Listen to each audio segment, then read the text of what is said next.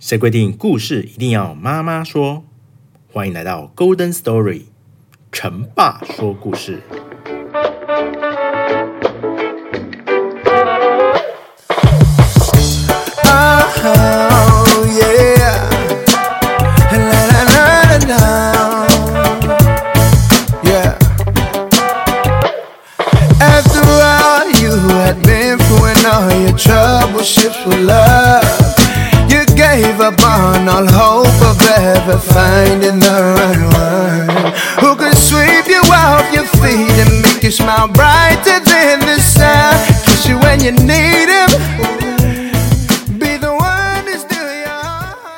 Hello，大家好，欢迎来到 Golden Story，成爸说故事。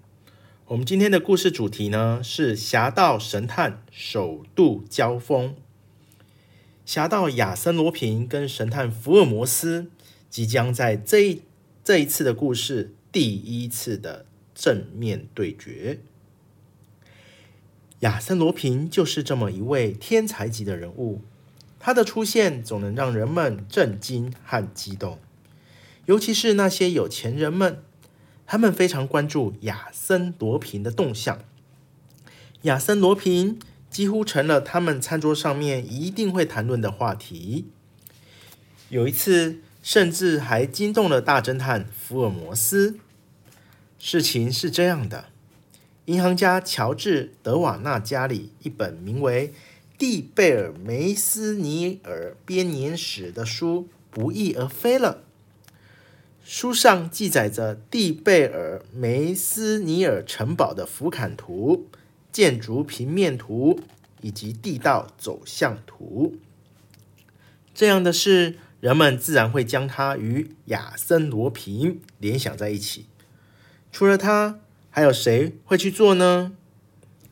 为了保险起见，银行家请来了大名鼎鼎的侦探福尔摩斯，并在之前的一个大型家庭聚会上向众人宣布了这个消息。哎呀，画家维尔蒙说：“真是不幸的消息，但这种小事不需要劳驾大侦探吧？”维尔蒙啊，是一个知名的画家。德瓦纳不久前透过表兄跟他认识，两人一见如故，往来密切。维尔蒙和传说中的亚森罗平相貌有一点像，因此德瓦纳常常和他开玩笑，询问他什么时候会要对自己的家来一次大洗劫呢？这时候见维尔蒙对书失窃的事情很有兴趣。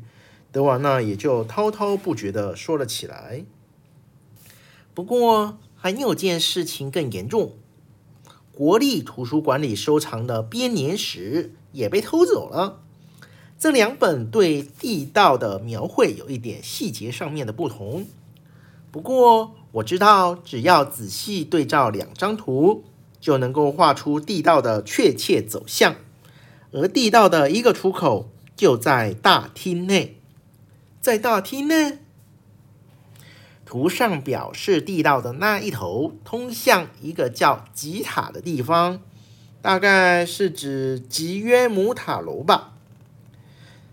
德瓦纳点上一支雪茄，继续说：“塔楼四面环水，只有一点和城堡相通，因此起点必定在原来的城堡下面。”根据图书馆记载的比例，出口可能在地板、天花板和这几面墙之间。说实话，我不忍拆掉它们。热力教师开口说了：“德瓦纳先生，我想起了两句话。亨利四世和路易十六皇帝在他们的典籍里面记录了有关这个秘密的一些句子，不过似乎都有一些莫名其妙。我想。”这些句子之中或许藏着谜底。德瓦纳接过教师的话说：“在阿尔克战役前夕，亨利四世在这座城堡里吃晚餐之后，在晚上啊，公爵通过地道把诺曼第最漂亮的女人送到国王身边，并把自己家族的秘密泄露给国王。后来。”国王的进程，就把这件事情写进了《王家金国大略》，并附上几句莫名其妙的话：“斧头在空中盘旋，空气在颤动，但是翅膀张开了，一直向走向上帝。”这什么意思呢？路易十六在一七八四年驾临蒂贝尔梅斯尼尔，在罗浮宫找到了藏着的国王亲笔书写的字。蒂贝尔梅斯尼尔二六十二。听到这里，维尔蒙哈哈大笑，站了起来。他把手搭在德瓦纳肩上，说：“你把那两本。”书里面缺少却最重要的资料都说出来了，我应该要向你表示十二万分的感谢啊！那么您的意思是，我现在就要去野外，斧头开始盘旋，翅膀打开，二乘以六等于十二，线索已经够多了。那你可要好好把握时间哦。德瓦纳笑起来，他觉得威尔蒙真是太风趣了。放心。我一秒都不会耽搁的，我得赶在福尔摩斯到来之前把你这里偷个精光。哈哈哈哈哈！德瓦纳开心地笑了起来。需要我帮你吗？我要去迪耶普接几个朋友，顺便载你一程。客人们陆续离去，一辆汽车载着德瓦纳和维尔蒙开上了前往迪耶鲁的公路。维尔蒙在游乐场门口下车，德瓦纳则直接去了火车站。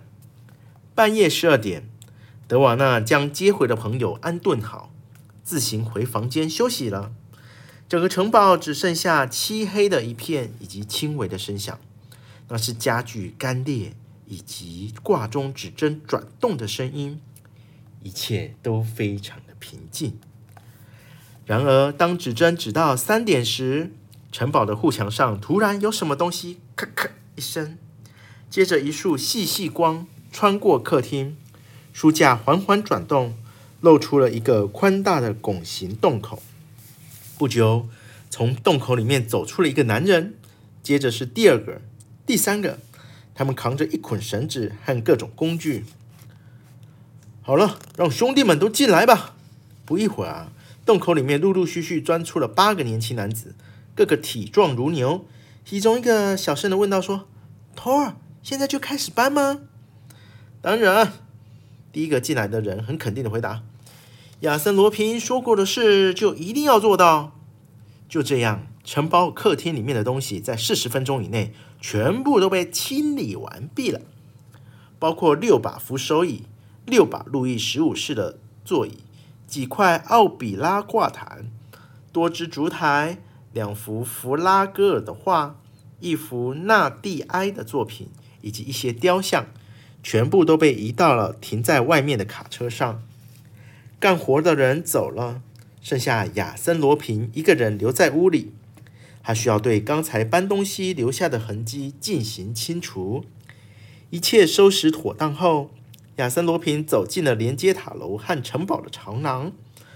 这里有一个玻璃柜。收藏了很多的珍宝，亚森罗平三两下便把这些价值不菲的东西装进自己随身带的袋子里，但他仿佛听到一阵轻微的声音。亚森罗平停下手中正在做的事，侧耳细听，凝神思考。对了，他忘了一件事：走廊尽头有一道内梯通到一个房间，那里原本是没有人居住的，但是今晚。德瓦纳家来了客人，亚森罗平关掉手电筒，果然，楼梯上方的门打开了，一丝微光照到走廊上。亚森罗平闪身躲在窗帘后面，虽然看不到什么，但感觉有人走下来，一股淡淡的香水味告诉亚森罗平，来的这个人是一个女的。上帝保佑，女人胆子小，她会害怕的。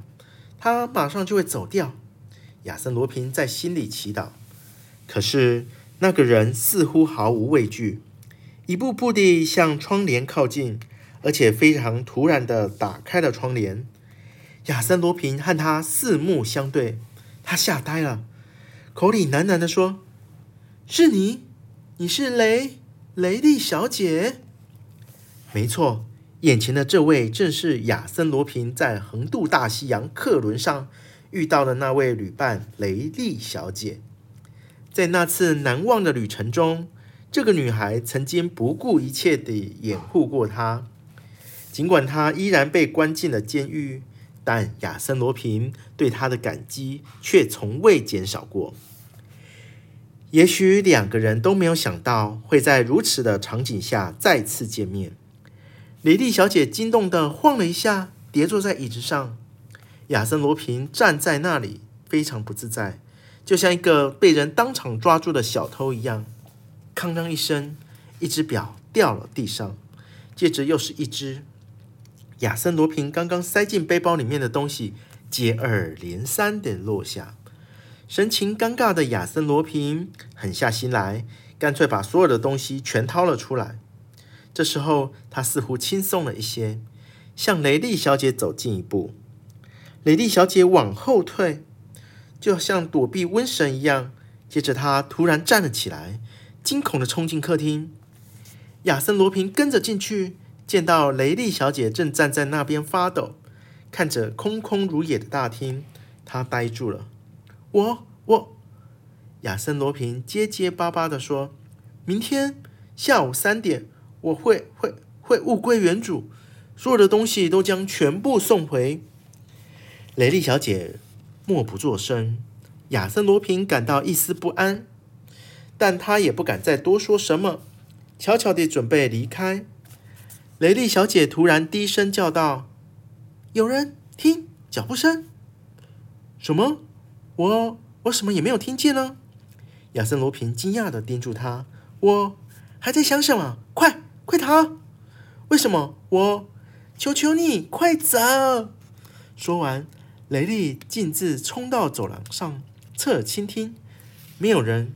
也许刚才的声音是来自外面吧。他等了一会儿，又听了一下，总算放心的往回走。这时候，亚森·罗平已经不见了。而德瓦纳隔天起床后，发现城堡东西被偷了以后，他会认为维尔蒙就是亚森·罗平吗？而福尔摩斯来到了这里。跟亚森罗平的首度交锋会产生怎么样的火花呢？敬请期待下一集。今天的故事就讲到这边。如果喜欢这节目的话，欢迎订阅 Golden Story 陈爸说故事，并且在 Apple Podcast 给我一个五星评论，并留言推荐给其他听众。谢谢收听，我们下次再会。